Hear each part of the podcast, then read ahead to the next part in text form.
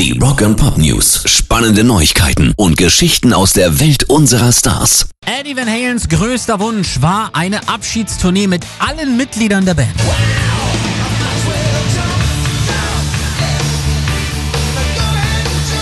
Das bestätigte sein Sohn Wolfgang jetzt beim Kollegen Howard Stern. Geplant war tatsächlich eine große Abschiedstour mit dem Titel Kitchen Sink.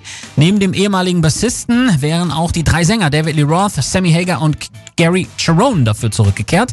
Geplant war eben auch, dass Wolfgang seine Rolle als Bandbassist aufgibt und die offizielle Rückkehr von Michael Anthony verkündet wird. Wir waren alle so aufgeregt, es wäre verrückt gewesen, sagt der Musiker.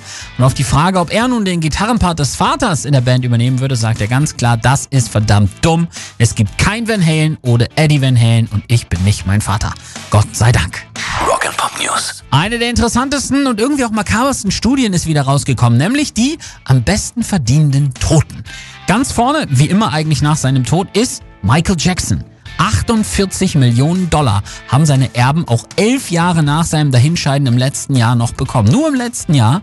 Danach folgen übrigens zwei Schriftsteller. Dr. Seuss, der unter anderem wie der Grinch Weihnachtenstahl geschrieben hat mit 33 Millionen Dollar und Charles M. Schulz von den Peanuts. Du magst mich wohl nicht sehr. Nein, ich habe dich noch niemals gemocht und ich bezweifle auch stark, dass ich dich jemals mögen werde. Aber das soll natürlich unserer späteren Heirat nicht im Wege stehen, gell, Schröder? Der nächste Musiker kommt dann erst wieder auf Rang 5 übrigens. 23 Millionen bekamen die Alben von Elvis Presley im letzten Jahr. Pairs Rock and Pop News.